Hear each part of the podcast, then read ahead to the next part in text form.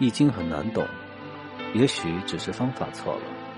让我们跟着北玄走进神秘的易经文化，每天读一点易经故事，学一点易经智慧。大家好，我是北玄。横卦是闲卦的副卦，易经中这样安排卦序啊，是很有意思。直截了当的就说啊，闲卦呢是夫妻之道。既然结为夫妻，就应当长久的生活下去啊，所以为横卦。横卦的卦象啊，上卦是震卦，代表雷；下卦呢为巽卦，代表风，所以啊是雷风横卦。天上打雷，地上呢又在刮风，天地之间啊雷动风随，象征着运动不止啊。易经啊说这个世界上没有什么是不在运动和变化的。如果有，那就是变化本身。所以雷锋这种运动的本身呢，它就象征着一种持续、持久的状态，因此啊，称作为横卦。在有的注释中啊，沿用了儒家的观念，认为横卦所揭示的是男在上，在外；女呢在下，在内。由此啊，就衍生出来男尊女卑啊，夫尊妻卑，父尊子卑，君尊臣卑。说这是恒常不变的，而这种关系一旦确立啊，就应当保持它的稳定性，以恒久为贵。那么这就有牵强附会的嫌疑了，尤其啊是放在现代社会啊讲究男女平等的理念下，就显得更加有些不合时宜了。那我们再看横卦的卦辞啊，它是亨，无咎，利贞，利有有往，基本上除了吉以外啊。比较好的断语啊，都体现在了横卦。由此可见，横卦它首先大环境是有利的啊，是没有什么阻力的。但是因为横卦呢，它揭示的是事物要持而久之，不是一朝一夕的事情。尤其是在爻辞中啊，我们就会发现，持之以恒，它并不是一件很容易的事情。因此啊，不能说啊算得上是吉，只能说利有有往，要去做就有意义。古往今来啊，有无数的例子都在告诉我们，凡事只要能够持续的做下去啊，就一定会有惊喜。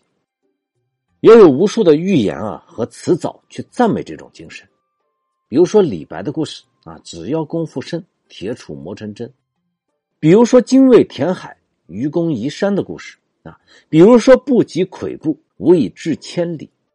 做事情啊，有恒心是好的，能坚持下去。绝对是值得称赞的品德，但是我们要注意的是啊，持之以恒啊，它有一个先决条件，就是方向必须正确，否则明明你打算去北京啊，可是出了河北呢，你奔着新疆的方向去，南辕北辙啊，越坚持离你的目标越远。而如果别人好意劝说啊，说老兄啊，你走错了，你还听不进去，这就不是坚持，而是执着了。前些年啊，国外有些畅销书中呢提出来一个观点，说如果你想成功，那么至少啊要在这个领域里坚持一万个小时，才有可能成为专家。我们把一万个小时换算一下，按照正常的工作时间，差不多是十年左右。换言之啊，如果你是一毕业开始就从事某个领域，那么正常情况下呢，要工作十年才能够获得比较高的回报。而这十年呢，你还必须极其专注。这个经验本身呢，没有什么问题。毕竟啊，没有谁可以轻轻松松成功。但是在实际生活中啊，我们却常常被两个因素打败，导致啊，要么努力了十年，仍然碌碌无为；要么干脆啊，你就从来没有开始过。那么，首先的要素啊，是你要选对方向。这个方向啊，一方面呢，是要着眼于时代和行业的发展。尽量不要去选择一些夕阳行业，比如说啊，八十年代的时候，司机是一个特别吃香的行业，在人们啊月收入呢普遍还不到一百元的时候，出租车司机啊就可以达到两三千的月收入，相当于今天年薪百万的标准啊。但是如果你着眼于此，那么辛辛苦苦干了十年，到今天啊，你就会发现这个职业已经不是人们眼中土豪的工作了。而另一方面呢，选对方向还要去选择自己擅长的、喜欢的职业，这样才能坚持下来。无论是哪个时代啊，总是有很多迷茫的年轻人，在一开始的时候啊就选错了职业，因为大多数人啊把待遇高不高、好不好找工作、自己的能力呢能不能够得到啊作为选择职业方向的唯一标准，这其实是一个很大的误区啊。比如九十年代喊的口号：“学好数理化，走遍天下都不怕。”于是理科成了潮流。新世纪后呢？又有多少少年啊，都怀揣着明星梦？于是啊，艺术考试又变成了热点。可是时代在发展，环境在变化，如果随着热点去选择自己的方向，那就好像在股市里炒股一样，觉得哪一只股票好啊，于是大家呢一窝蜂的都去抢，结果牛市一过，就全部被割了韭菜。如果我们的未来啊，也是不断去追逐当下的热点。那么我们的人生也必定会被当成韭菜一样收割，所以兴趣才是最好的选择，也是最好的老师。有兴趣啊，又能有一定的天赋，你就很容易啊，在这个领域中出人头地。不要担心，似乎啊，现在看上去他们是冷门，冷热它是会变化的。当初啊，看上去哲学系是多么的偏门啊，可是今天百家讲坛上侃侃而谈的。大多数都是这些教授，更何况啊，三百六十行，行行出状元。今天的时代已经从各个方面给予我们足够的展示机会，只要你真的有本事，就不用担心没有出头之日。爱迪生曾经说过：“天才就是百分之一的灵感加上百分之九十九的汗水。”但是他还说过：“没有那百分之一的灵感。”世界上所有的汗水啊，加起来也不过是汗水而已。因此，一定要找到最适合自己的方向，这样才是努力奋斗啊正确的打开方式。而另一个很容易干扰我们因素的，就是古人说的“君子立恒志，小人呢恒立志”。能够有所作为的人啊，是一旦下了决心，就毫不犹豫的去执行、去实践。而大多数人。啊，则是今天感觉这个方向不错，于是啊，决定向这个方向走。没做几天呢，又觉得好像另一个目标更好，于是啊，再换个方向。别说是一万个小时啊，就一百个小时都很难坚持下来。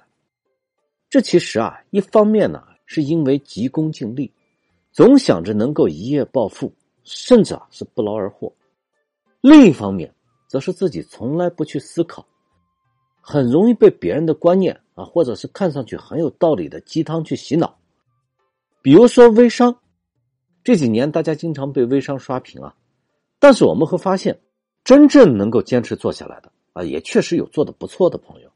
可是大多数人啊，是今天卖一卖化妆品啊，明天卖一卖衣服，再过几天啊，甚至连行业都变了，没有任何的积累，而且呢，喜欢去听成功故事，这种行为啊。和在街头上道听途说一些小道消息就敢杀到股市里抄底的人呢，有什么区别呢？多去思考，别把你的未来当赌博。我们每个人的生命有限，你能豪赌几次呢？还有第三种情况啊，他和第二种呢正好相反。这种人呢是每天的想法相当丰富，各种金点子是层出不穷，特别喜欢和别人聊天。总是时不时的把自己的想法分享出来，然后特别认真的能和你分析的是头头是道，但是通常的情况啊不会有任何行动，因为可能没过几天啊他和你聊的又是另外一个想法了。所谓的成功啊，在这些人看来呢，只要他一出手啊，那是唾手可得，只是好像条件啊总是差那么一点点，不知道什么地方，必定是有影响他发挥的原因。而其实，所有的功成名就啊，永远都只停留在他的幻想中。这就是我们经常说的思想的巨人，行动的矮子。想要有作为啊，其实总结下来很简单：不要人云亦云，不要随波逐流，不要去追逐热点，要以兴趣为师，要发掘自己的天赋，然后呢，设定一个靠谱的目标，行动起来。在这样的前提下，持之以恒。那么也许啊，都用不了一万个小时，你就能见证奇迹的发生。所以成功很简单啊，没有任何秘密。可是你能做到吗？其实还是很困难。下一章呢，我们就来学习横卦的六爻，看一看持之以恒到底有什么难的。谢谢大家。